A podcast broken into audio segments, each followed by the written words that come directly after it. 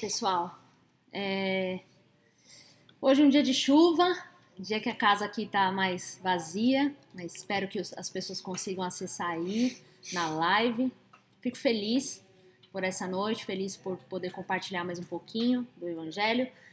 E, e nesse domingo foi um domingo pra gente muito especial, né? Um, um domingo em que a gente pôde ouvir uma palavra poderosa do nosso amigo Thiago Baeta. Quem não segue aí o perfil dele, vale a pena seguir. Tem bastante coisa legal, tem bastante live que ele fez também. Ultimamente ele esteve fazendo uma live indicando alguns livros, falando a, a visão dele sobre alguns livros muito bons. Então vale a pena vocês acessarem também o perfil do Thiago Baeta aí no Instagram. E ele trouxe uma palavra pra gente no domingo, assim, de impacto nos nossos corações, de muito alinhamento, de muito conserto. E eu poderia dizer que essa palavra ela tem ela, ela teria um título, ele não deu título, né? Acho que uma vida no a espírito, vida né? no espírito, né? Uhum. Então hoje a gente vai falar um pouquinho, a gente vai caminhar juntos, eu e o David aqui vamos caminhar juntos nas escrituras, no texto base que ele usou. Esse tem sido, essa tem sido a proposta do nosso discipulado da casa. Pode ser que a gente mude alguma coisa ainda, estamos experimentando as coisas junto com o Senhor, pedindo direci- direcionamento do Espírito Santo para tomar as decisões. E então a proposta é que a gente consiga destrinchar alguma coisa a mais da mensagem da pregação de, de domingo, nas quartas-feiras seguindo sempre o mesmo tema. Então essa esse discipulado da casa às 19 horas, que acontece online também presencial aqui, é exatamente para que a gente consiga expandir mais ainda o tema que foi ministrado na pregação. Isso é uma coisa interessante e, e legal da gente conversar e falar também. O motivo pelo qual a gente está fazendo essa proposta é que às vezes a gente entra numa, numa vida de consumo, né? E a gente consome um monte de mensagens, vai consumindo um monte de conteúdo e a gente não consegue processar esse conteúdo. Isso não é tão legal para nossa vida cristã, porque a gente precisa não só ouvir, mas a gente de fato precisa escutar, meditar, Processar. pensar sobre isso, processar. Isso era uma, uma, uma prática na vida dos judeus. Eles meditavam nas escrituras, eles recitavam as escrituras em voz alta, não só liam as, as, as escrituras, mas eles faziam das escrituras parte prática da sua vida. Essa é a proposta. A mensagem no domingo centrou nessa, nesse ponto o ponto de que aquele que ouve as minhas palavras e as pratica, assemelha, assemelhá-lo-ei a um homem que construiu a sua casa na rocha e não na areia. Nós vamos ler nas escrituras isso. Mas então, entre o ouvir e o praticar, tem um time aí em que a gente precisa processar tudo isso, senão a gente não consegue nem praticar as, as escrituras na nossa vida. Se a gente só consome, consome, consome. Ainda mais hoje em dia que é uma era virtual, né? Uma Baeta escreveu no livro dele do, da pornografia, que esse é um ótimo livro, inclusive, da, da cultura pornográfica Alegria da Salvação. Uhum. É um livro que eu indico para todo mundo, ainda que tenha problemas com pornografia ou não, porque o conteúdo do livro é rico, fala muito sobre Cristo, fala sobre a era que nós vivemos, uma era digital. E o Baeta cita nesse livro, pelas informações que ele buscou, que, que hoje em dia nós não somos mais homo, considerados homo sapiens, mas homo ecranes, porque é o homem que vive diante das telas. Então, principalmente nessa era que nós vivemos e que a gente é tão dependente, tão gasta tanto tempo consumindo conteúdo no Instagram, no Facebook, no, no TikTok, em vários tipos de, de frentes aí das redes sociais, é, a nossa cabeça ela tem dificuldade para processar as coisas importantes. Então, se a gente não priorizar e não der uma atenção especial para as escrituras, a gente vai usar, vai fazer a mesma coisa que a gente faz com o nosso Instagram, com conteúdo bíblico.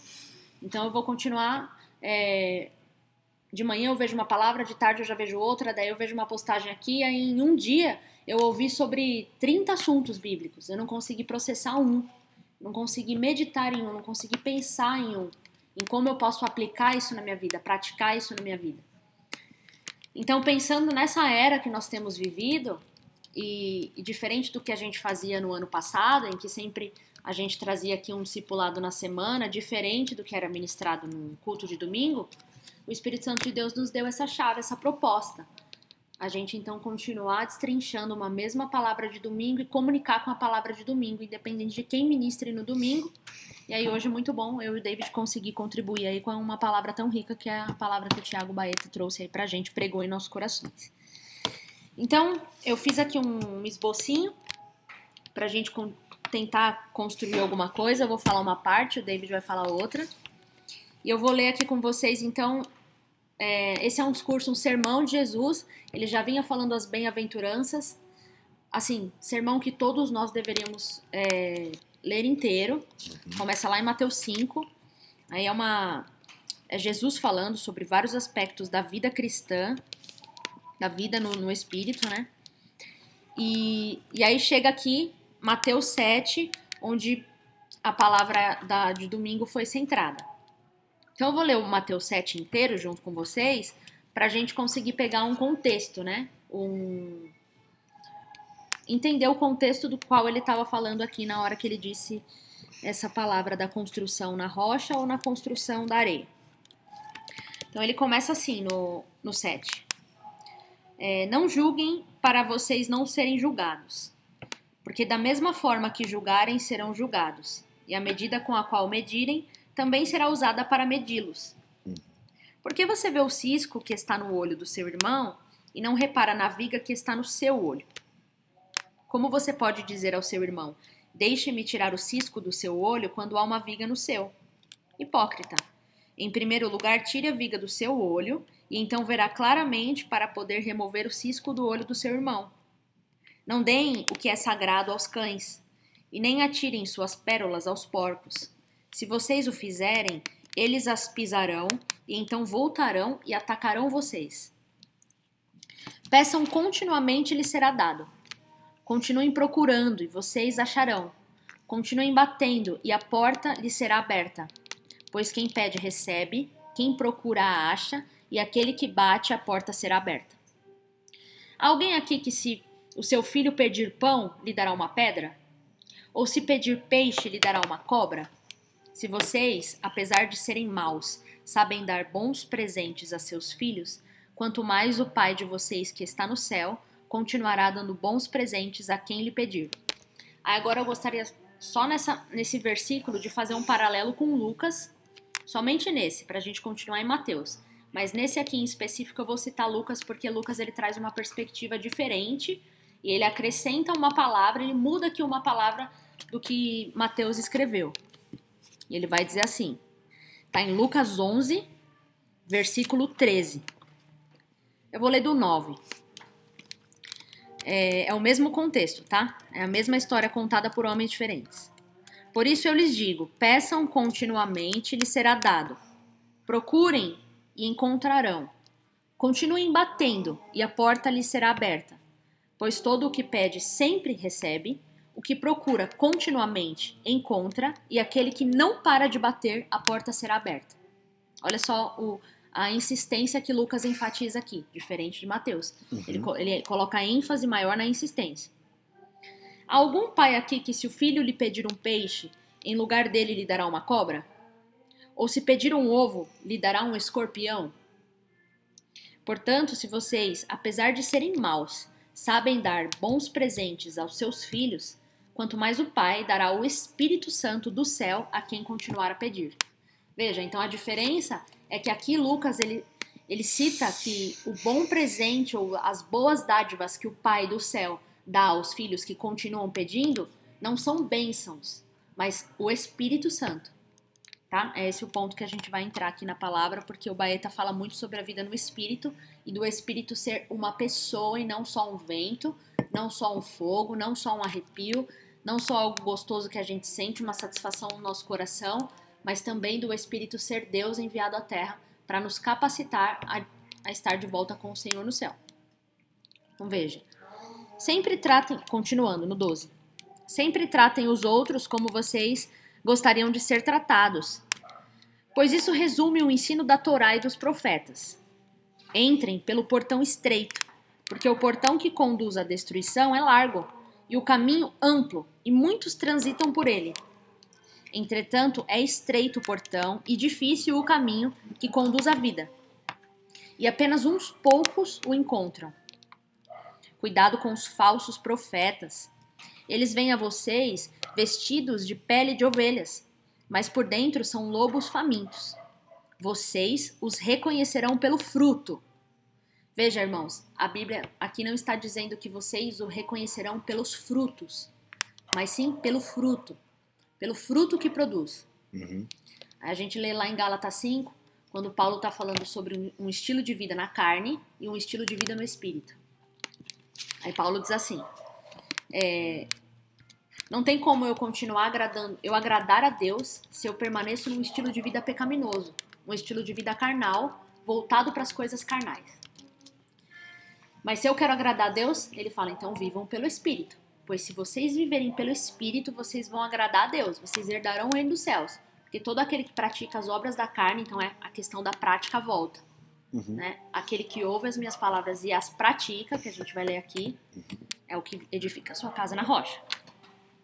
Então, aquele que continua praticando as coisas da carne não podem herdar o reino dos céus. E aí Paulo vai falar que existem as obras da carne que são manifestas, e dessas são várias, né? imoralidades de todos os tipos, as obras carnais, as obras que a nossa velha natureza deseja cumprir. É o homem natural, sem Deus, deseja só satisfazer a carne. E nisso é bom a gente falar, viu, irmãos? Porque assim, muitas vezes a gente associa a nossa carne com o nosso corpo. E não é. Uhum. O nosso corpo é sagrado, o templo do Espírito. Nosso corpo a gente deve cuidar bem dele, os nossos órgãos, a nossa saúde, não tem a ver com a nossa saúde, não tem a ver com os desejos naturais do nosso corpo humano. Os instintos do nosso corpo humano são, são feitos por Deus e eles e Deus mesmo já proveu a resposta para os nossos instintos. Então, a gente pode pensar, a gente tem fome, Deus proveu a comida para a gente saciar a fome. A gente tem apetite sexual, Deus também proveu uma maneira correta de se obter, de se obter o prazer por meio, por meio do apetite sexual do homem e da mulher, casamento. É, a gente tem frio, tem, tem a, a vestimenta adequada para se vestir. Então, o corpo nosso tem instintos naturais, anseia por coisas que são naturais, desejos naturais do corpo humano e que Deus resolveu esse problema.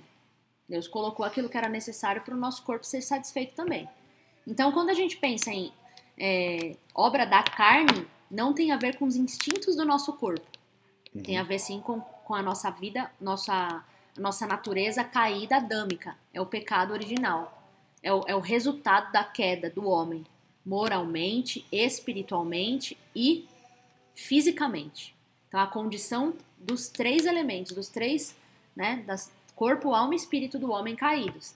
Então, quando você se, quando a gente lê lá obras da carne, ela está falando coisas que vão satisfazer o corpo, ela está falando também coisas que vão satisfazer nossa, nossa, nossa, nosso ego, a nossa moral, a nossa alma, e também vai falar sobre coisas que vão satisfazer espiritualmente, né? Aspas, idolatria, é, uso de, de coisas alucinógenas para entrar em contato com o culto, ou em uma outra tradução fala ocultismo.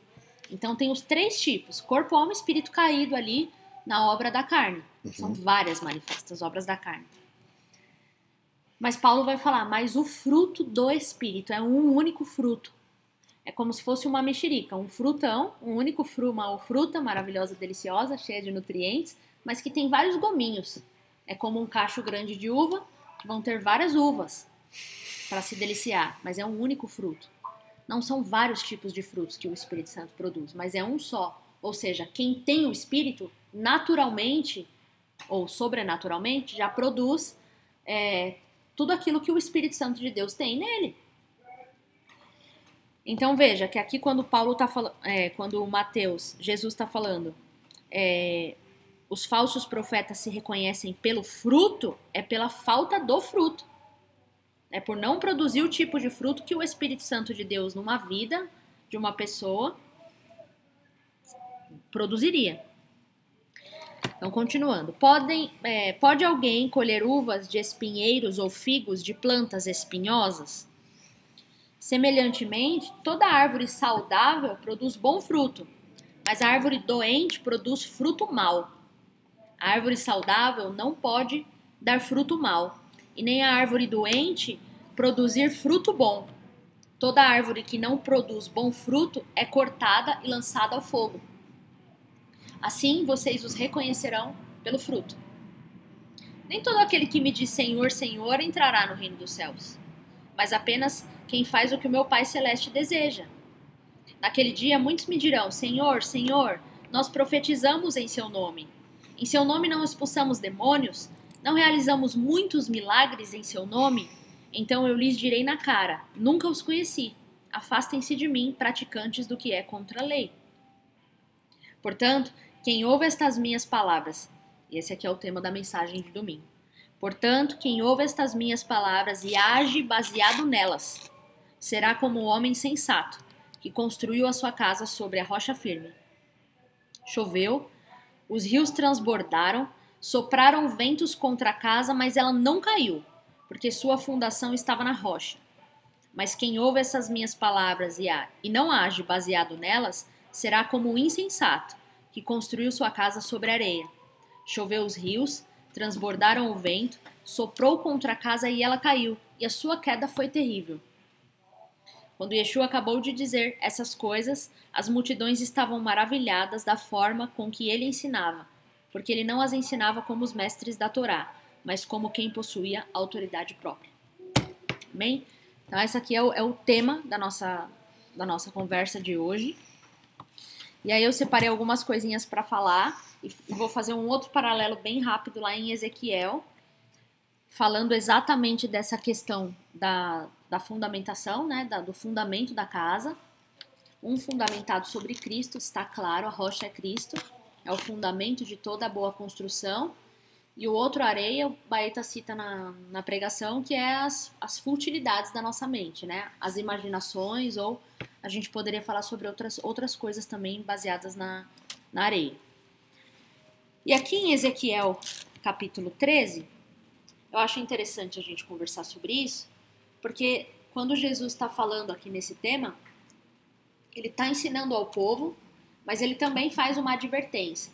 Todo, todo esse ensino de Jesus, eu coloquei aqui no meu, na minha colinha, que é, uma, é um estilo de vida, gente, o estilo de vida de não julgar, não julgar aos outros pela aparência ou por aquilo que os nossos olhos naturais podem ver é, o estilo de vida de praticar as obras do Senhor, de passar pelo portão estreito. Veja só, muitos vão transitar pelo portão largo, mas só aqueles que vão permanecer buscando, vão permanecer orando, vão permanecer procurando a presença de Deus é que vão passar pelo portão que é estreito.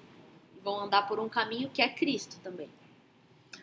É, todas essas coisas, e até o que ele fala antes, no 6 e no 5, que são as bem-aventuranças, Gente, é impossível para o homem natural cumprir cada uma dessas coisas. Impossível. Por mais que a gente tentasse de todas as maneiras, de forma rigorosa, cumprir todas as, as os requisitos aqui da palavra que Jesus cita, sem o Espírito Santo fica impossível. Então o Espírito Santo é quem nos habilita, que nos dá uma ótica diferente da ótica natural para olhar para as pessoas, não considerando é, não considerando as coisas naturais como aquilo realmente que é, o julgamento, e principalmente da gente ter uma ótica sobre si mesmo, então eu olhar para dentro de mim e reconhecer os meus próprios pecados, as coisas que eu preciso mudar, as coisas que eu preciso fazer para melhorar, as coisas que eu preciso deixar para trás. É um estilo de vida que eu primeiro olho para dentro de mim, para depois eu olhar para alguém. Então, pera, pera lá, não posso ser hipócrita, olhando o erro de todas as pessoas, sendo que eu mesmo não consigo julgar os meus próprios erros diante do Senhor. Mas isso realmente, com todo o autoconhecimento, com toda a psicologia, eu estudo psicologia, é, com toda a psicologia, é, anos de terapia, ainda assim é impossível ao homem compreender a si mesmo por completo. Sem o Espírito Santo, que é alguém que vai nos direcionar não a viver como uma pessoa, Espírito Santo como uma pessoa, terceira pessoa da Trindade que veio a nós para nos ajudar nessa tarefa que é impossível sem a ajuda dele, a gente não conseguiria. Que é olhar para dentro de nós de uma maneira que nós também não venhamos a nos condenar, nos pesar mais ainda e nos dar uma, uma perspectiva de derrota, olhando para dentro da nossa pecaminosidade de forma natural, ou a gente maquia isso ou a gente enfrenta isso. Pelo Espírito Santo é a única perspectiva de visão que a gente consegue olhar para dentro de nós com uma, com uma, uma visão de esperança, reconhecendo as nossas próprias falhas, mas sabendo que as nossas falhas em si elas não vão ter um fim em nós mesmos, mas a gente pode dispensar elas no Senhor e, e ser transformado numa nova imagem, no, na, na imagem original de Deus, desejo de Deus para nós. Então veja, sem a presença do Espírito, a gente não consegue, são os ensinamentos de Jesus, nem, nem ter esse tipo de julgamento para o outro e para dentro de nós de forma correta, de forma que venha nos levar para uma transformação. A gente não consegue passar pela porta estreita. Eu coloquei aqui que o Espírito Santo é como se fosse o óleo. Alguém já, já ficou com a aliança presa porque engordou? Eu já fiquei também. Não, não porque engordei, mas já, já aprendeu, porque inchou. Machucado, alguma coisa assim nesse sentido. O que, que a gente faz para conseguir tirar um anel quando a mão incha? Quando tem muito inchaço na massa, tem que usar um óleo, não é assim que a gente faz? Ou a gente coloca óleo ou sabão, mas óleo geralmente mais fácil. E aí com o óleo você consegue tirar, ou você consegue usar do óleo para conseguir passar por superfícies mais, mais apertadas. Assim é o Espírito Santo de Deus. Sem, sem estar tá inteiro lançado nesse óleo, a gente não consegue passar por esse caminho que só passaríamos com o óleo. Então, o Espírito Santo de Deus faz esse trabalho. Mas Jesus, ele não, não só aqui nessa passagem de Mateus, ele, ele, está nos, ele está nos ensinando, como também chega uma parte aqui que ele está advertindo. E ele fala: cautelai-vos dos falsos profetas dos falsos mestres. Aí esse é um perigo, e essa é uma coisa que a gente tem falado nas nossas lives, e, e aqui também bastante, pelo Espírito mesmo, o Espírito Santo de Deus tem nos impartido esse desejo e essa, essa responsabilidade de falar sobre isso, e é um cuidado que nós todos precisamos ter com o tipo de mensagem que a gente tem ouvido acerca do Evangelho. Um Evangelho que não tem centralidade em Cristo, um Evangelho que não, não leva as pessoas para o desejo de estar com Deus ou de, se, ou de se parecer com Cristo, de ter paz com Deus, de ter relacionamento com Deus, mas um tipo de Evangelho que não é o Evangelho, tá? Que vai, que vai te oferecer uma falsa paz em relação, olha, Cristo já pagou por tudo isso e agora você pode viver uma vida de abundância aqui na terra, oferecendo muitas bênçãos, muitas dádivas, muitos presentes para as pessoas aqui, sem perspectiva do céu, que é o que o Baeta fala na palavra. Nós precisamos ter uma perspectiva do céu, sem perspectiva de relacionamento verdadeiro com Deus, sem uma perspectiva que te leva de fato à salvação, gente. Isso é perigosíssimo. Porque se a gente vive uma vida buscando só as bênçãos, gente, bênçãos você pode encontrar em qualquer outra religião, inclusive nas mais baixas. As pessoas vão fazer de tudo para alcançar os seus próprios desejos, ainda que esses desejos é, sejam o sofrimento de uma outra pessoa. Mexam com as, com, as, com as emoções ou com os desejos de uma outra pessoa. A gente vê aí, amarração do amor. Pessoa fazendo um monte de, de, obra para poder fazer mal para uma pessoa ou até para mudar o pensamento de uma outra pessoa. E nós vemos isso também, não vamos falar de outras religiões não, vamos falar do cristianismo. Nós também vemos isso dentro do próprio pseudo-cristianismo. Eu orar a Deus, então essa passagem aqui que a gente acabou de ler, ela pode ser interpretada de várias maneiras e de uma maneira muito errada, inclusive. Eu acreditar que então se eu preciso, se eu, se eu desejo algo, eu vou gastar muito tempo em oração pedindo para Deus aquilo, e eu vou convencer Deus de que a minha vontade é melhor do que a dele. Acerca de uma pessoa, acerca de um bem físico, acerca de algo, e eu não vou dedicar tempo em oração em, em buscar o coração e a mente de Deus. Qual é o desejo de Deus para minha vida? Qual é a perspectiva do céu para a terra e não da terra para o céu? Não é uma coisa que eu posso convencer Deus ou mover o braço de Deus ao meu favor mas como eu posso viver em favor de Deus com a minha vida. É diferente essa perspectiva, é dura ela. Mas quando Jesus fala cautelai-vos de falsos profetas, aqueles que são falsos mestres e estão ensinando exatamente o oposto do que as escrituras estão ensinando, é aquele tipo de mensagem que vai fazer com que você sempre gaste tempo ou que você sempre não invista nos seus desejos, na sua vontade, vai exaltar o seu ego, vai exaltar o seu homem interior de forma que você acha que está tudo bem, então você fazer de Deus a sua fada madrinha. em que eu vou pedir coisas para Deus e no instalar de dedo ele vai, porque eu vou insistir com Deus naquilo. Eu vou insistir em oração. Mas espera, o contexto que Jesus está falando aqui é o insistir pedindo a presença do Espírito, que ele cresça dentro de mim. Eu vou continuar buscando, eu vou continuar batendo até que eu e o Espírito sejamos tão um que eu venha fazer quais são as quais forem as vontades de Deus. Vão ser as minhas. Eu estou pedindo pelo Espírito, estou pedindo pelo Ruá. Deus sabe que o melhor presente que Ele poderia nos enviar é esse, porque Deus nos quer de volta. Como Baeta disse, nós somos pessoas importantes para Deus. Nós somos pessoas que Deus deseja ter de volta com Ele num relacionamento genuíno, no qual Ele sempre foi o investidor primário. Aquele que investiu tudo, aquele que investiu tudo, gente. Tudo, tudo, tudo. Deus investiu tudo. Ele deu a própria vida para nos ter de volta. Então ele sabe que o melhor dádiva, o melhor presente que ele pode nos dar é o, é o Espírito. Porque o Espírito vai nos conduzir de volta ao que é melhor. A gente deseja o que é bom, mas Deus tem a melhor coisa. Deus tem boa, perfeita e agradável vontade para as nossas vidas. A Bíblia fala os pensamentos dele não são pensamentos é, de mal, são pensamentos de paz. De fato são. Os pensamentos do Senhor sobre as nossas vidas são maiores do que os nossos, são melhores. Então, assim, quando eu penso em largar a mão da minha vontade, eu também não devo pensar que o Senhor vai me entregar qualquer coisa para me fazer sofrer, para me magoar, para me machucar, para que eu seja uma pessoa mais mais doída, mais parecida com Cristo. Não, não é nada disso. O Senhor sim tem muitas coisas boas para nos dar. Mas a coisa principal que ele tem a nos dar é o Espírito. A pessoa principal, o presente maior que ele tem foi o Filho, e deu tudo. E depois ele deu o Espírito quando o Filho voltou. Então, hoje nós precisamos entender essa perspectiva.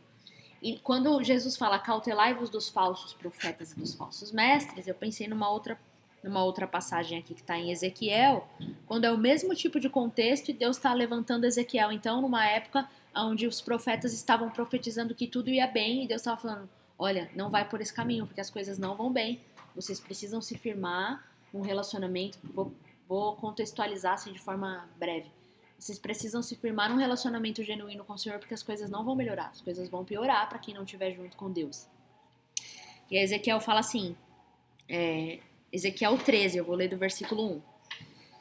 A palavra de Adonai veio a mim, dizendo: Ser humano, profetize contra os profetas de Israel que estão profetizando. Diga-lhes que eles estão profetizando coisas da sua própria mente. Ouçam o que diz Adonai.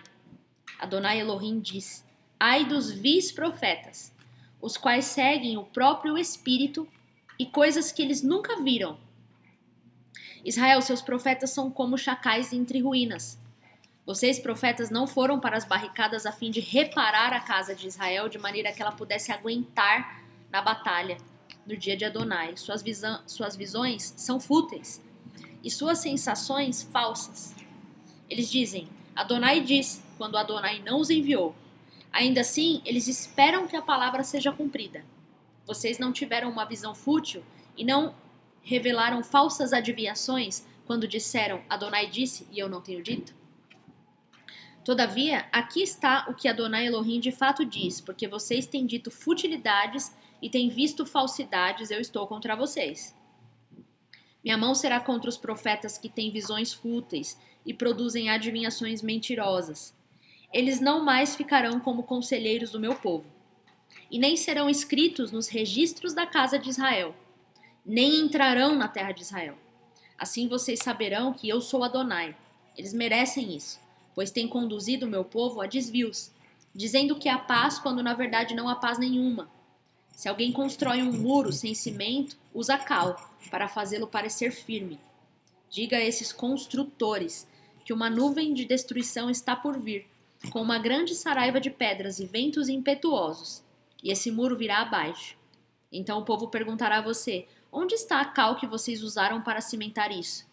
Por isso Adonai Elohim diz: Em minha ira trarei ventos e tempestades, e em minha indignação enviarei chuva torrencial, com grande quantidade de granizo, para destruir tudo em fúria. É assim que eu vou arrasar a quantidade. É assim que eu vou arrasar esse muro que vocês cobriram com cal.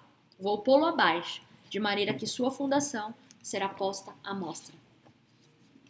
Então veja que é, é o mesmo tipo de mensagem que Jesus estava falando quando ele disse sobre a casa na rocha e sobre a, o tipo de mensagem que a gente construiria a nossa vida, desses falsos ensinos e falsos profetas que dizem que há paz com Deus quando não há paz com Deus, enquanto o povo está indo sobre visões fúteis e pensamentos vãos e não está firmando seus pensamentos nos pensamentos do Senhor, sobre uma construção sólida que é Cristo.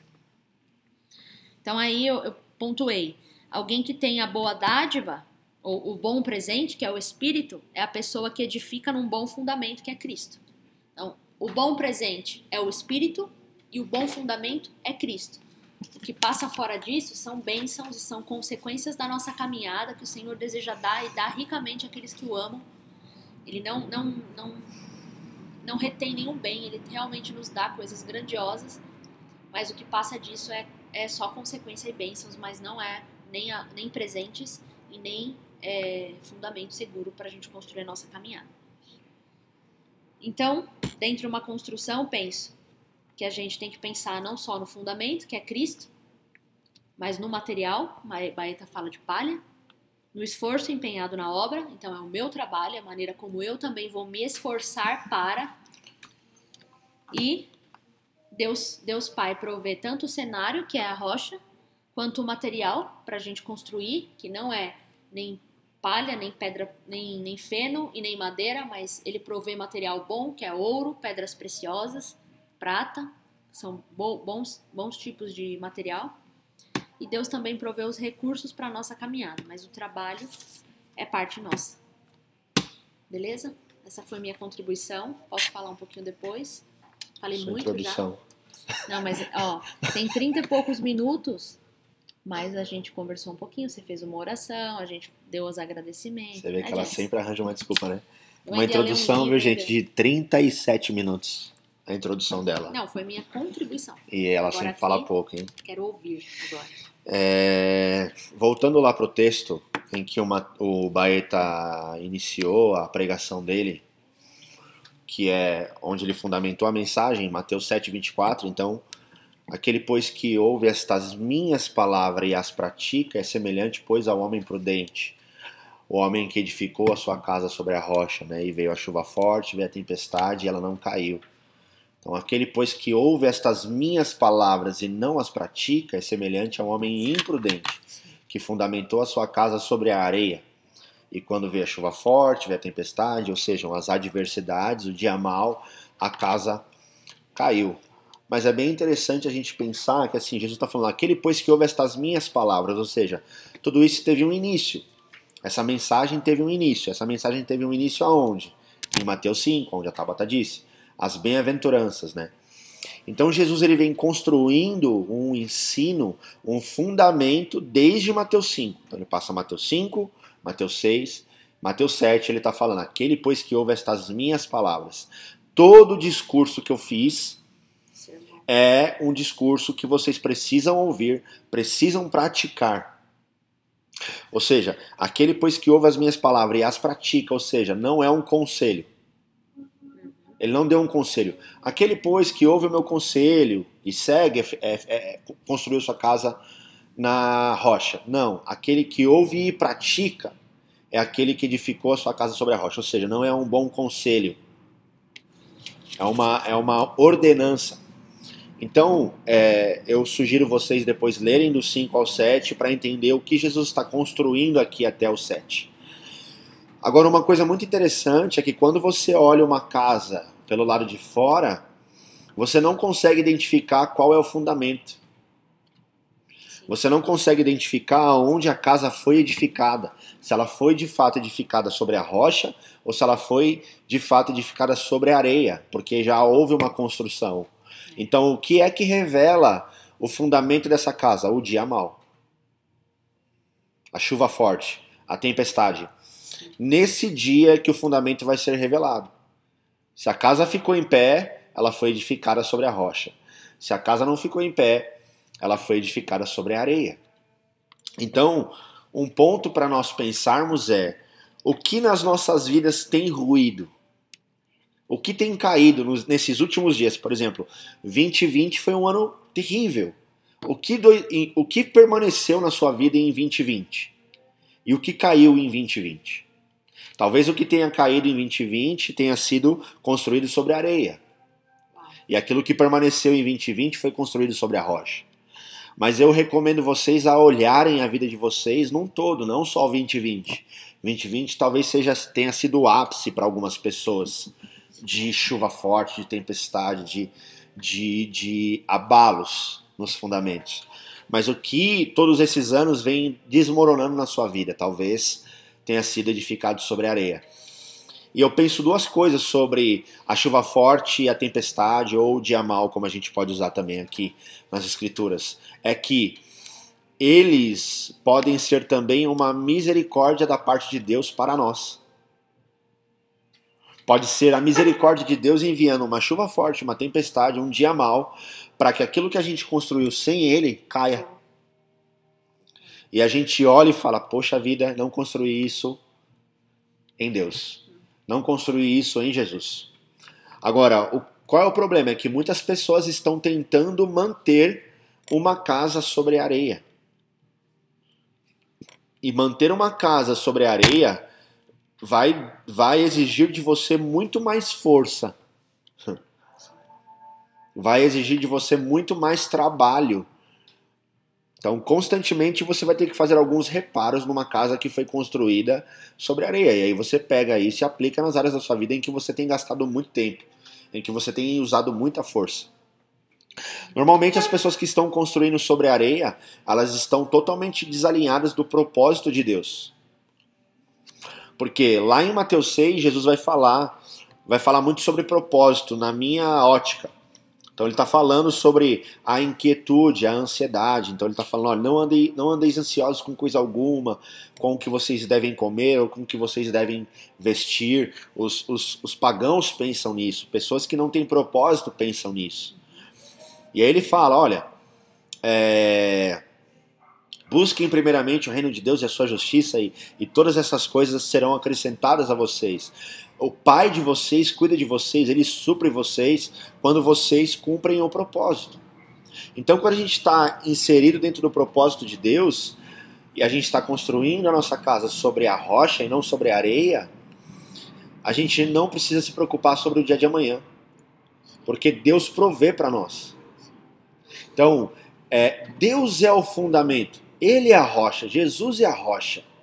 Ele é o próprio fundamento. Então a gente não precisa se preocupar quando estamos fundamentando sobre Jesus, quando estamos construindo sobre Jesus. Porque ele vai segurar a estrutura das nossas casas, ele vai nos sustentar no dia mal. Agora o problema é que sempre nos dias maus a gente busca um subterfúgio, a gente busca é, tentar com a nossa própria força manter algo que Jesus mesmo não está querendo manter. Então, eu penso que existe aí, talvez, sobre nós, uma falta de alinhamento quando estamos construindo sobre a areia. Então, penso duas coisas.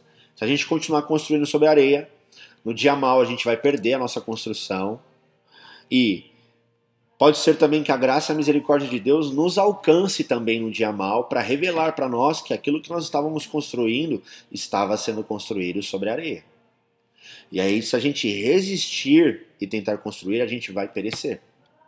Então a gente precisa identificar na nossa vida se Deus está tendo misericórdia de nós e está mostrando para nós qual é o fundamento e está falando: olha, prestem atenção, vocês estão construindo sobre areia. Prestem atenção, mudem a rota, ainda dá tempo de construir sobre a rocha. Ainda dá tempo de construir sobre Jesus, sobre o meu filho. Ele é o verdadeiro fundamento. A areia não é. Uh... Então eu penso que muitas pessoas estão construindo sobre areia, porque elas querem construir da sua forma, sem consultar o Senhor. E a Tabata falou: o nosso grande presente é o Espírito Santo, e o Espírito Santo ele vai nos conduzir a todas as coisas. Então eu penso que antes de começar a construir qualquer coisa, a gente deve consultar Deus antes. Deve pedir uma orientação para Deus. Deus, devemos fazer isso, devemos andar para a direita, para a esquerda, para a frente ou para trás. Eu penso que um filho de Deus que não consulta Deus antes de tomar qualquer atitude, ele não necessariamente ele pode estar indo contra a vontade de Deus, mas muitas vezes ele vai construir sobre a areia porque ele não consultou o autor da vida. Ele não consultou aquele que tem todos os nossos os dias escritos. Davi vai falar no Salmo 139 que todos os dias dele foram escritos sem que nenhum deles ainda houvesse. Ou seja, Deus é aquele que escreveu todos os nossos dias. E ele vai permitir a gente viver dias ruins se a gente não consultar ele, porque ele tem os dias escritos. Então a gente, usando uma analogia aqui, às vezes a gente vai pegar algum caminho, algum trilho e a gente coloca no Waze, no GPS. E o GPS vai nos conduzir para o caminho certo. Deus tem o GPS. Deus tem o caminho correto para nós. Então, eu acredito que a gente pode, mediante o Espírito Santo, consultá-lo antes de tomar qualquer decisão na nossa vida. A gente vê muitas pessoas começando negócios e terminando, começando empreendimentos e terminando, abrindo negócios e terminando. Por quê? Porque elas não consultaram Deus. E esses negócios acabaram, esses negócios fecharam. Obviamente, gente, eu não estou sendo radical. Às vezes a gente faltou perseverança, faltou insistência, faltou dedicação, faltou trabalho. Pode ser isso também. Mas eu penso que se a gente for, foi conduzido por Deus aos caminhos, dificilmente a gente vai perecer. Dificilmente a gente vai perecer. E se a gente perecer, a gente pode é, ter isso como ensinamento, porque Deus ele é um Deus que não desperdiça nada. Deus não desperdiça sofrimento, Deus não desperdiça o nosso dia mal. Né? Ele vai pegar tudo isso e ele vai é, trabalhar o nosso coração, né? Talvez nos nossos próprios erros a gente aprenda como não ser ou a como não fazer mais, né? Então, é, Einstein, né? A gente estava ouvindo isso, né? Um amigo nosso aqui comentou com a gente. É, Einstein ele tentou lá, acho que 100 vezes uma teoria, né? E o pessoal fala assim: e aí, meu, você não cansou? Você tentou 100 vezes, né? A, a tal teoria, né? Tipo, 99 vezes você errou, na, na centésima vez você acertou. Então, eu aprendi 99 vezes como não fazer. Então, ele, ele teve uma ótica otimista sobre o processo dele na construção de uma teoria. Ele não desistiu na primeira, na segunda, na décima, na quinquagésima, não. Ele tentou e na, na centésima ele acertou. Então ele aprendeu 99 vezes como não fazer. E na centésima ele conseguiu desenvolver uma teoria. Então, é, um olhar para dentro de nós, como a Tabata mesmo falou em Mateus, Mateus 7 vai falar sobre o não julgamento ao próximo, ou Mateus 6, não me lembro agora, sobre o não julgamento ao próximo, né? Por quê? Porque as escrituras elas servem para que a gente olhe para dentro de nós e não para fora de nós. Né? A gente vai olhar para dentro de nós, a gente vai avaliar como está sendo a nossa construção, se estamos construindo sobre a areia, sobre a rocha, e não para olhar para o próximo aonde ele está construindo. Não cabe a nós determinar se o próximo está, está construindo sobre a areia ou sobre a rocha. Então, baseado nesse ensino de Jesus, ele mesmo vai dizer né, que a gente não deve olhar o, o, a, a, a trave no olho do nosso irmão sem antes tirar de nós o argueiro. Então não é sobre o outro, é sobre nós mesmos. Agora, é, aquele pois que, pra, que ouve essas minhas palavras e as pratica, como a gente faz isso? Paulo vai falar lá em Filipenses, no capítulo 3, no versículo 16, uh, ah, todavia andemos de acordo com o que já alcançamos. Então, como a gente avança em maturidade? Como a gente cresce em maturidade? Como a gente cresce em desenvolvimento cristocêntrico? Como a gente se torna parecido com Jesus? Andando na medida que nós alcançamos. Então, por exemplo, você é, aprendeu a ser generoso lá, você entrega na igreja 10% do seu dízimo, do, do, seu, do seu salário, você entregou seu dízimo lá. E você aprendeu a, a generosidade através desse, desse lugar. Como você avança? Caminhando nessa medida. Então você alcançou uma medida de 10%, que é o que está escrito. Como que você avança de repente para 15%, para 20%, para 30%, para 100%, se você, obviamente, for guiado pelo Espírito Santo? Andando na medida que você alcançou. Como que você consegue andar, caminhar na medida de talvez perdoar o seu próximo, de liberar perdão para aquele que te fez mal, andando na medida que você alcançou. Então eu perdoei alguém e eu ando nessa medida. Eu não retrocedo nela. Eu ando nessa medida. E aí eu perdoei uma pessoa que me fez mal e eu estou apto, eu estou pronto para perdoar 30 pessoas que me fizeram mal. 30 pessoas que me perseguiram. Eu andei na medida que eu alcancei. Por exemplo, eu caminhei em oração durante 10 minutos e eu não retrocedo para 10. De 10 eu vou para 15 e eu avanço na medida que eu já alcancei. Não tem como a gente progredir se a gente não alcançar uma medida e a gente não perseverar nessa medida. Progressivo. É progressivo. Entende? Então a gente precisa não só, não só ouvir a mensagem, a gente precisa praticar a mensagem. Então eu li a mensagem, eu ouvi a mensagem, e a partir desse lugar eu vou começar a praticar essa mensagem. E a partir do momento que eu começo a praticar a mensagem, eu vou alcançando uma medida progressiva. Ninguém, ninguém, ninguém nasceu 100% pronto. O próprio Jesus Cristo, ele começa a exercer a sua função ministerial com 30 anos de idade. Ele cresceu em graça, em conhecimento, em sabedoria e em estatura diante de Deus e diante dos homens. Ele não foi uma criança que começou a ministrar com 5 anos de idade. Ele era o Cristo. Entende? Ele é empoderado pelo Espírito Santo com 30 anos e a partir dos 30 anos ele começa a exercer uma função. Mas antes disso ele cresceu em graça, em estatura e em conhecimento diante de Deus e dos homens. Diante de Deus e dos homens. Primeiro de Deus, depois dos homens. E ele caminhou na medida que ele alcançou durante 30 anos. Ele não começou antes o ministério. Então, o próprio Cristo não começou pronto. E às vezes a gente quer abraçar lá, a gente ouve uma mensagem e a gente quer ser extremamente radical e a gente quer, a gente vai lá e faz um ato naquele dia, mas depois a gente não caminhou na medida que a gente alcançou. Por quê? Porque a gente foi, a gente foi radical, a gente foi emocionado, a gente foi emocional. A gente não amadureceu. A gente colocou os pés pelas mãos a gente não caminhou segundo a nossa medida. Sabe? Olha, não dá para eu andar cinco milhas se eu só consigo andar uma. Se eu só consigo andar duas. Se eu fizer isso, eu vou perecer. É igual um treino físico. Eu lembro que ano passado eu voltei a treinar e eu, uma pessoa me criticou: Nossa, você está fazendo só 5 km por dia? Claro que eu estou fazendo só 5 km por dia. Eu voltei a treinar agora. Eu posso fazer 10 km em um dia? Posso, mas no dia seguinte eu não vou treinar.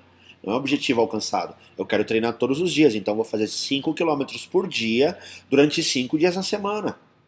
5 vezes 5, 25, maravilha. Eu caminhei 5 dias na semana. Eu caminhei 25 km por semana. Oh, maravilhoso. Para quem não caminhava nada. Agora adianta eu caminhar 10 km num dia e ficar 4 dias sem treinar? Não adiantou. Eu não alcancei a medida. Eu não vou alcançar a medida. Eu vou me lesionar, eu vou me machucar. E a vida cristã é a mesma coisa. A vida cristã é um exercício físico diário. Todos os dias eu vou para a cruz, reconhecer que eu preciso mais de Jesus. Todos os dias eu vou para a cruz depositar os meus pecados lá e receber graça e misericórdia de Jesus para caminhar e para construir sobre a rocha. Legal? Vamos avançar para o segundo ponto? Você quer falar alguma coisa sobre isso? Não, eu construí uma frase aqui enquanto estava falando, achei incrível. Uhum. tinha pensado nisso, achei incrível o David falar sobre a misericórdia, sobre o fato de Deus derrubar a casa. Uhum. É misericórdia, né? Sim. Porque aqui eu li sobre fúria. Uhum. Né? A fúria de Deus, a ira de Deus, a tempestade. Aí eu fiz um pensamento assim sobre o dia aqui na, no Brasil. Como que é o nosso dia aqui em São Paulo, não é? Então, na, numa, em uma semana você pode ter as cinco estações. Em uma semana. Em um dia aqui em São uhum. Paulo você consegue ter as cinco estações. Hoje foi o dia D, esse é. dia. Eu acordei e tava um, um, tempo nublado, parecendo meio friozinho. Quando deu umas 11 horas, sai um solzão. Nossa, falei, vai fazer calor. De repente, à tarde, lascou chuva. chuva. Agora tô eu aqui, ó, de terninho. Porque eu tava aqui com uma blusinha mais curta, já senti frio, já tô com frio. Então, olha só, no, em um dia, a gente poderia falar em uma semana, mas em um dia nós tivemos meio friozinho, sol, depois chuva, chuva grossa que pingou aqui inclusive, chuva grossa e, e agora friozinho só. Então, a gente teve as quatro estações aqui num dia.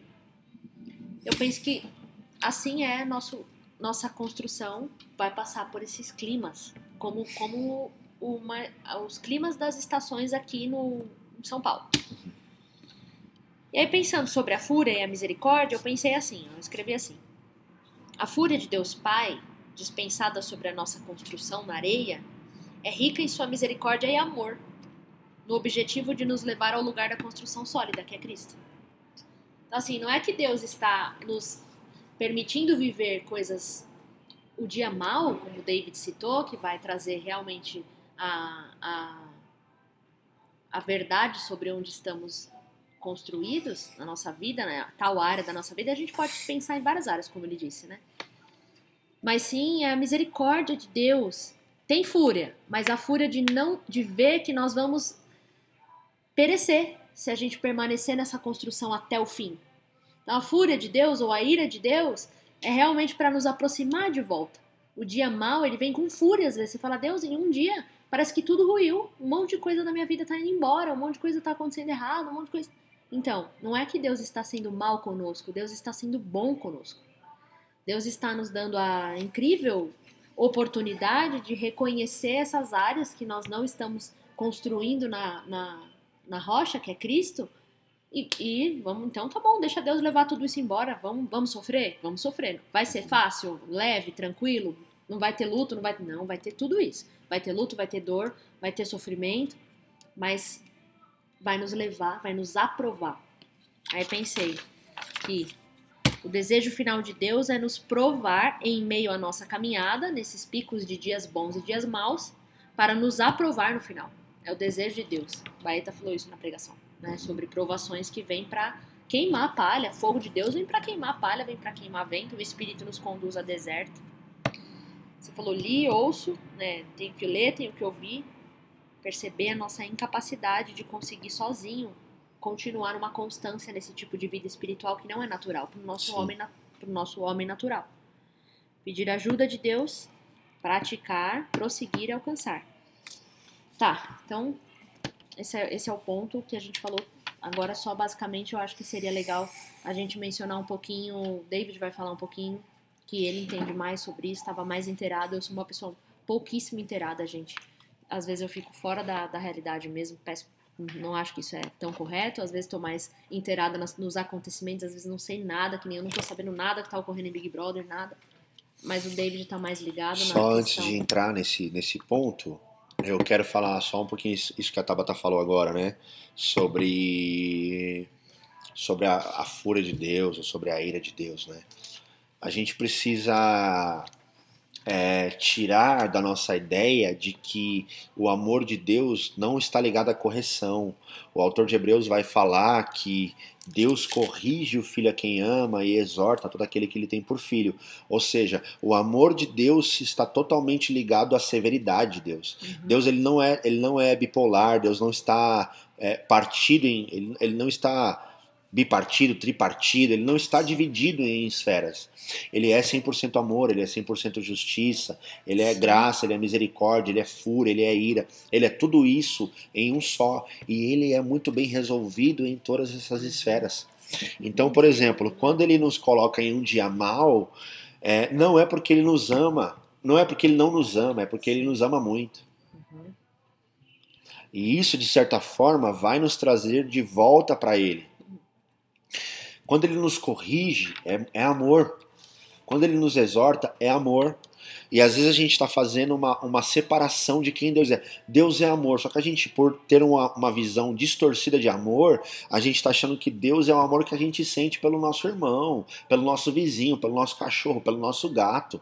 Entendeu? Que no dia que ele fez cocô no, no na areia, a gente está amando muito, mas no dia que ele fez cocô na, na, na, na cama, a gente quer chutar ele entendeu? Ou o dia que o cachorro obedeceu e, e não rasgou, sei lá, o travesseiro, é, a gente o ama muito. E no dia que ele é, é, rasgou lá, a gente quer chutar o cachorro, a gente quer mandar o cachorro para carrocinha. Então Deus não é assim. Deus não é um Deus bipolar, entendeu? Deus não é esquizofrênico. Deus, ele, ele sabe muito bem como nos corrigir, porque, como eu disse, Ele é o autor da no das nossas vidas. Ele nos conhece antes da fundação do mundo. Ele sabe que nós estamos caminhando para nos parecermos com o seu Filho, que é perfeito. Nós estamos progressivamente caminhando para esse lugar. Então a gente precisa desmistificar essa parada de tipo assim: ah, não, Deus não me deu, Deus não me ama. Eu orei, pedi, Deus não fez. Cara, pensa que às vezes ele não responder a sua oração é graça e misericórdia. Tiago fala assim, olha, que a gente pede e não recebe porque a gente pede mal, para nos saborear, para nos é, é, é, vangloriar nos nossos próprios deleites. Ou seja, você está pedindo uma coisa que Deus não vai te dar, porque Ele sabe que se Ele te der, se Ele te dá, ele vai, você vai, você vai, Ele vai te perder. Se Deus pedisse o que você está orando hoje, você conseguiria ficar de pé? Você está orando por muito dinheiro, sei lá, por um emprego dos sonhos. Será que você estaria preparado para isso hoje? Será que se Deus depositasse um milhão na sua conta, você ia continuar constante em Deus? Ou você ia viver no mundão, você ia embora do Brasil, sei lá, você ia viver sua vida absolutamente? Será que se Deus colocasse você hoje como uma liderança eclesiástica, você ia usar a sua liderança para servir o seu irmão ou você ia oprimir aqueles que te feriram e te machucaram? Então a gente precisa desmistificar isso. E aí eu quero entrar nesse ponto. O Baeta focou muito sobre os movimentos, ele falou um pouco sobre o racismo aqui no domingo. E ele é um homem negro, né? Então ele, ele, segundo a militância negra, ele teria lugar de fala para falar porque ele é um negro. Então ele sabe a dor de um negro. E eu que sou branco não saberia a dor de um negro. E, e eu quero usar a própria palavra de Deus aqui como um fundamento de dizendo que a gente pode construir na areia ou na rocha e pegar esse gancho do que ele falou sobre a militância negra, sobre, sobre a militância negra usando é, o movimento como uma construção na areia. Por que como uma construção na areia? Porque o movimento ele não tem o poder de redimir a dor do negro. Então, quando a gente constrói no fundamento que é Cristo, Cristo redime a nossa dor. Cristo vai ressignificar a nossa dor, o nosso sofrimento, e o movimento não. O movimento, ele vai potencializar a ferida, ele vai potencializar a dor daquele que foi oprimido, daquele que foi que sofreu preconceito, daquele que sofreu racismo, daquele que foi escravizado. Então, é, o Baeta disse aqui que ele, em determinado momento, quando aconteceu a morte do, do George Floyd nos Estados Unidos, ele começou a se envolver muito com essa questão do movimento e tal, e ele meio que quis militar essa causa, até que o próprio Senhor o repreendeu e disse para ele: Filho, pregue o evangelho, pois o evangelho é suficiente para curar a dor do negro. Ou seja, de qualquer pessoa que está debaixo de um movimento. Seja um movimento feminista, seja um movimento ateísta, seja um movimento é, é LGBTQI, enfim, seja um movimento negro o evangelho é suficiente. Por quê? Porque o evangelho é o único que pode nos trazer redenção. Sim. É o único que pode rede, rede, re, ressignificar a dor do homem. É o único que pode dar propósito, é o único que pode devolver dignidade e honra para aquele que foi ferido, para aquele que foi magoado, para aquele que foi aprisionado, porque no Evangelho nós temos a libertação dos cativos. Nós temos a pregação, do, a, a, a, o apregoar das boas novas do reino. As boas novas do Evangelho. Quais as boas novas do Evangelho? É que Deus salvou o mundo mediante o seu Filho Jesus Cristo. E nenhum movimento pode fazer isso por nenhum, por ninguém. Na verdade, eu penso que Todos os movimentos que eu citei, eles escravizam e aprisionam essas pessoas às suas próprias dores. E eles lideram elas como se elas fossem um fantoche. Então a Tabata citou aqui o, o programa da Globo, e esse programa ele colocou algumas pessoas lá dentro e essas pessoas começaram a mostrar as suas piores versões lá. E agora movi o movimento está falando que na verdade essas pessoas elas foram usadas pela mídia, mas não é uma verdade. Elas mostraram lá a sua pior versão, por quê? Porque o movimento não tem o poder para sarar a dor dessas pessoas. O movimento ele só potencializa, então é como se a gente estivesse colocando band-aid em câncer e band-aid não cura câncer. O que cura câncer é quimioterapia. O que cura o câncer é você submeter alguém a um nível de ataque às células cancerígenas absurdo. E isso vai matar aquilo. O, o band-aid não vai curar câncer nenhum. Sabe? Na verdade, eu penso que os movimentos, eles são como álcool em fogueira. Ele vai potencializar a dor daquelas pessoas. E nós não estamos falando aqui que a dor que essas pessoas passaram, elas não sejam legítimas. De maneira alguma. Jesus, ele ressignificou a dor das pessoas por quem ele passou perto. Então existia uma mulher do fluxo de sangue, ela tinha um fluxo sanguíneo durante 12 anos, e quando ela tocou em Jesus, ela foi imediatamente curada. Ou seja, Jesus ressignificou a dor daquela mulher. Ela não precisou mais fazer um tratamento médico. Jesus, ele se apresentou para alguns cegos e ele perguntou para aqueles homens: "O que queres que eu te faça?" Ou seja, se o cara tivesse falado assim: "Jesus, eu estou precisando de dinheiro, talvez ele teria dado. Mas ele perguntou o que, que a pessoa precisava. Aquela, precisava. aquela pessoa precisava ser curada da sua cegueira. Jesus sabia que ela precisava ser curada da cegueira. Mas ele perguntou para ela: O que queres que eu te faça? Jesus, eu quero tornar a ver. Eu quero ver de novo. Então tá bom. Seja feito conforme a tua fé.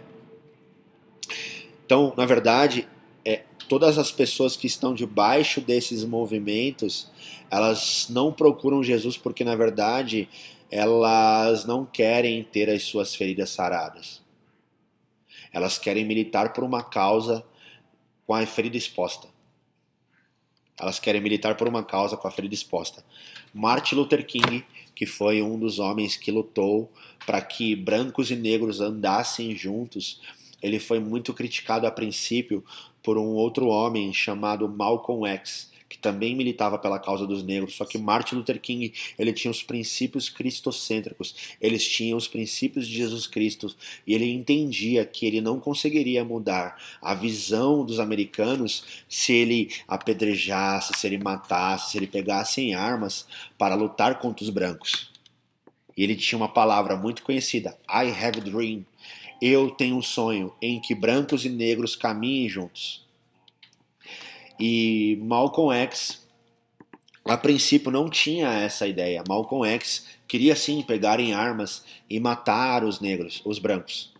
E ele fez isso durante muito tempo, até que ele é convencido pelo discurso de Martin Luther King. E quando Malcolm X ele muda ali o seu discurso, quando ele entende que de fato daquela forma não era uma forma correta, porque existiam brancos é, que eram mulheres, eram idosos, eram crianças que talvez que não eram racistas. Eles estavam sendo inclusos a um pacote, a uma, a uma, a uma, a algo que havia acontecido na história em que eles não participaram. Eles estavam sendo alvos dos negros que sofreram. E quando ele entende isso, e ele para de militar dessa forma, ele para de querer matar brancos, ele é morto. Porque ele saiu debaixo de um movimento porque ele não acreditava mais naquilo.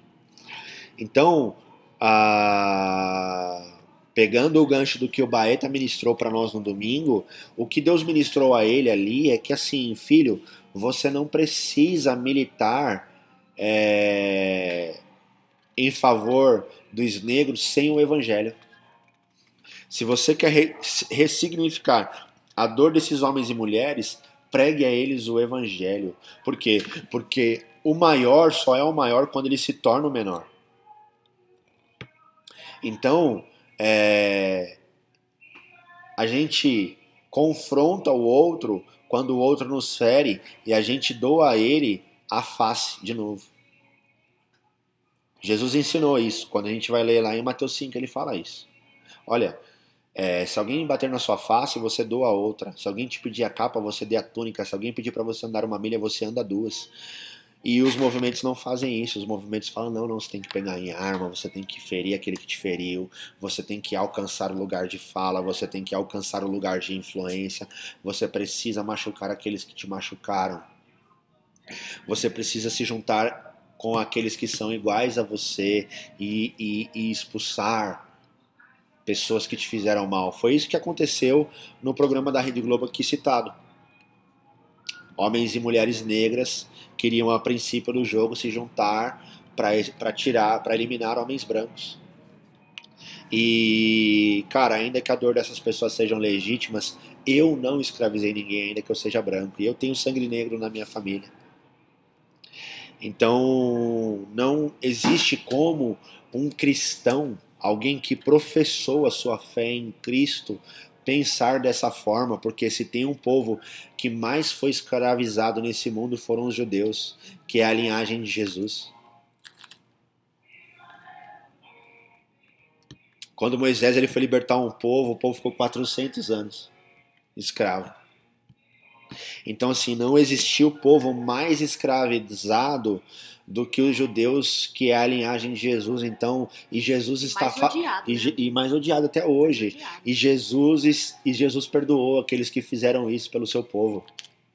Jesus foi na cruz para perdoar aqueles que o feriram. Jesus em Mateus 17 ele está orando ao Pai, está falando ao Pai: Pai, perdoa eles, pois eles não sabem o que fazem. E o povo tinha acabado de cuspir na cara dele, o povo tinha apedrejado, o povo tinha meu esquartejado ele, o povo tinha pregado ele no madeiro nu.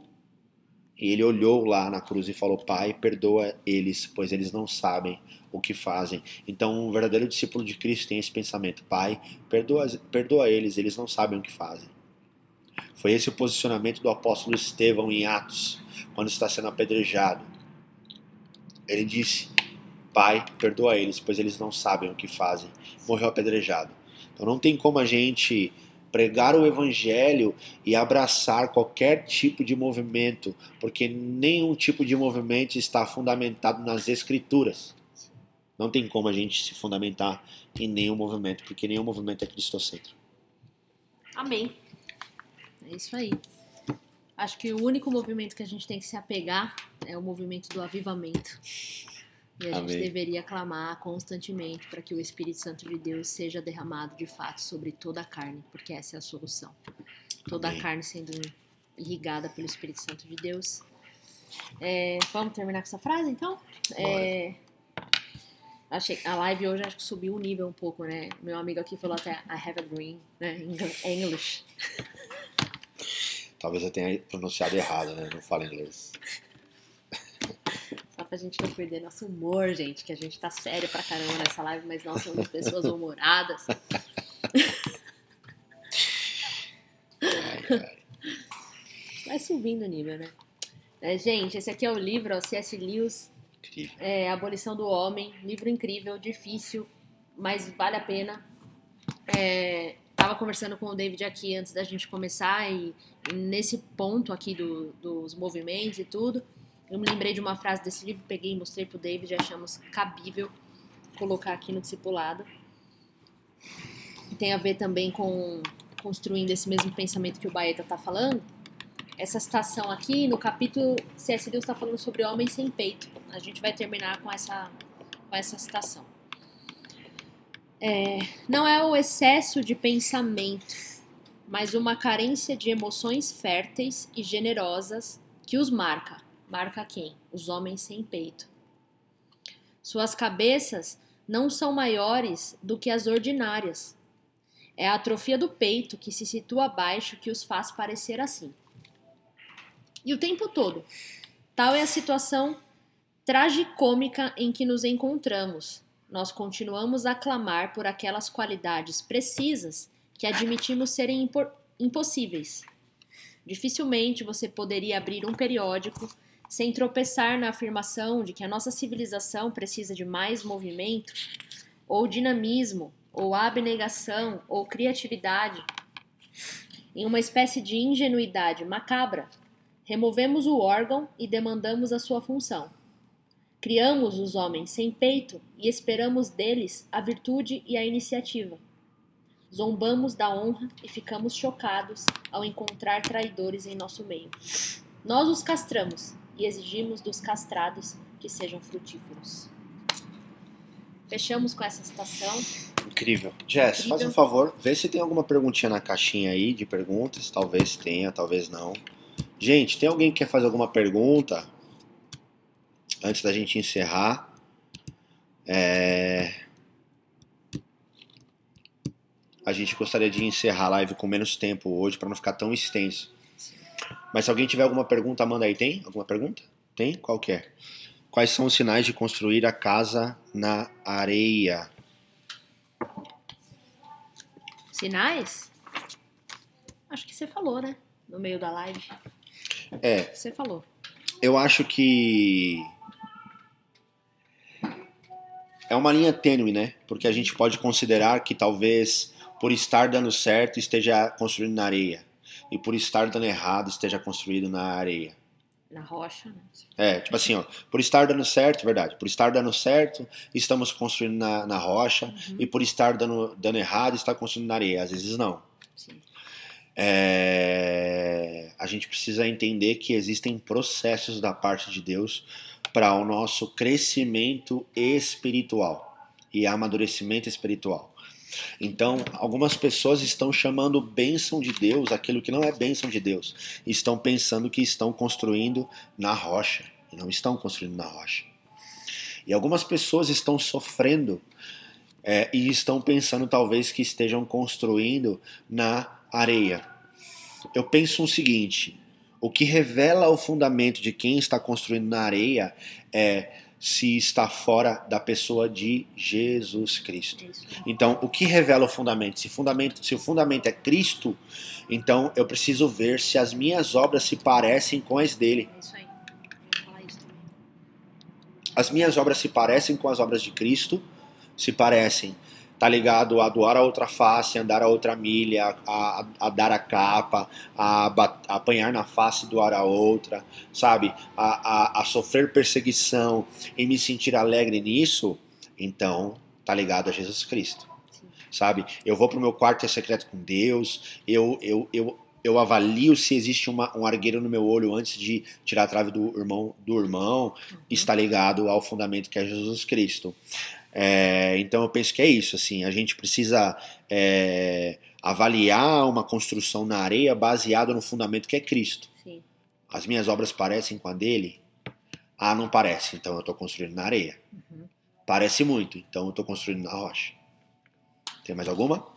É isso aí, pensei, penso a mesma coisa. Questão É. da semelhança. Eu vou olhar e vou, e vou perceber a minha construção em, de- em determinada área da minha vida e vou avaliar se realmente aquela obra ou aquele feito me faz ser mais parecida, semelhante à rocha, ou se isso é uma coisa que me faz ser mais semelhante às coisas desse mundo, né? Que daí são as futilidades e a areia.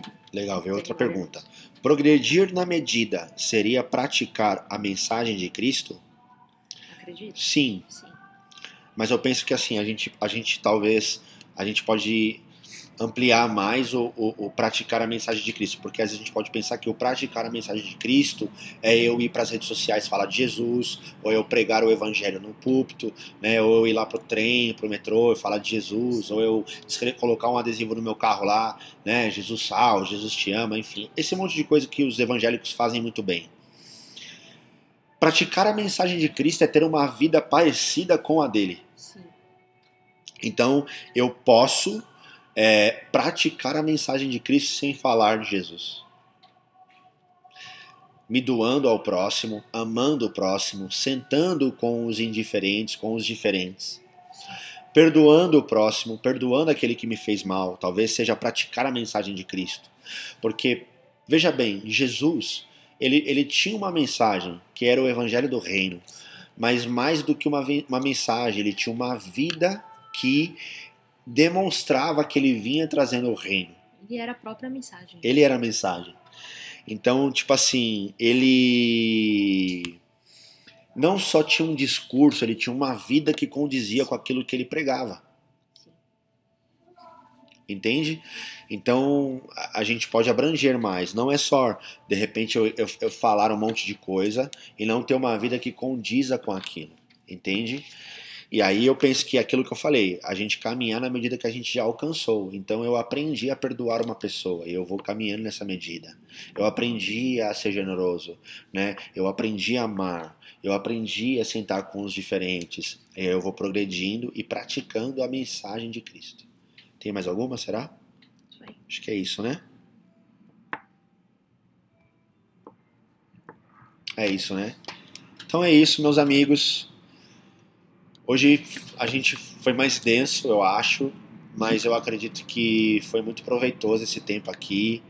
Nós esperamos muito que vocês tenham sido é, edificados pela mensagem, pela, pelo bate-papo aqui. É, que vocês possam aí compartilhar a live para aqueles que vocês acham que devem ouvir. Depois deixa aí embaixo, a live vai ficar salva. Depois deixa aí embaixo as suas dúvidas ou impressões, né, os seus comentários. Encaminha para a galera aí que vocês quiserem.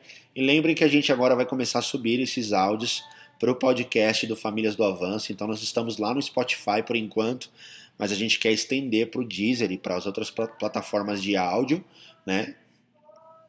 Esse podcast. Então vai ficar lá, depois você ouve e compartilha com quem você sentir no seu coração. Tá bom? Gente, Deus abençoe, fiquem na paz e até a quarta que vem. Ou até domingo. Né? Domingo? Ah, quem vem domingo. Até domingo não. Quarta-feira quarta que vem aqui na live, mas até domingo presencialmente no culto. Temos culto domingo às 10 da manhã. Padre Leão Peruche, número 77. Venha de máscara. Venha de máscara. Valeu, galera. Deus abençoe.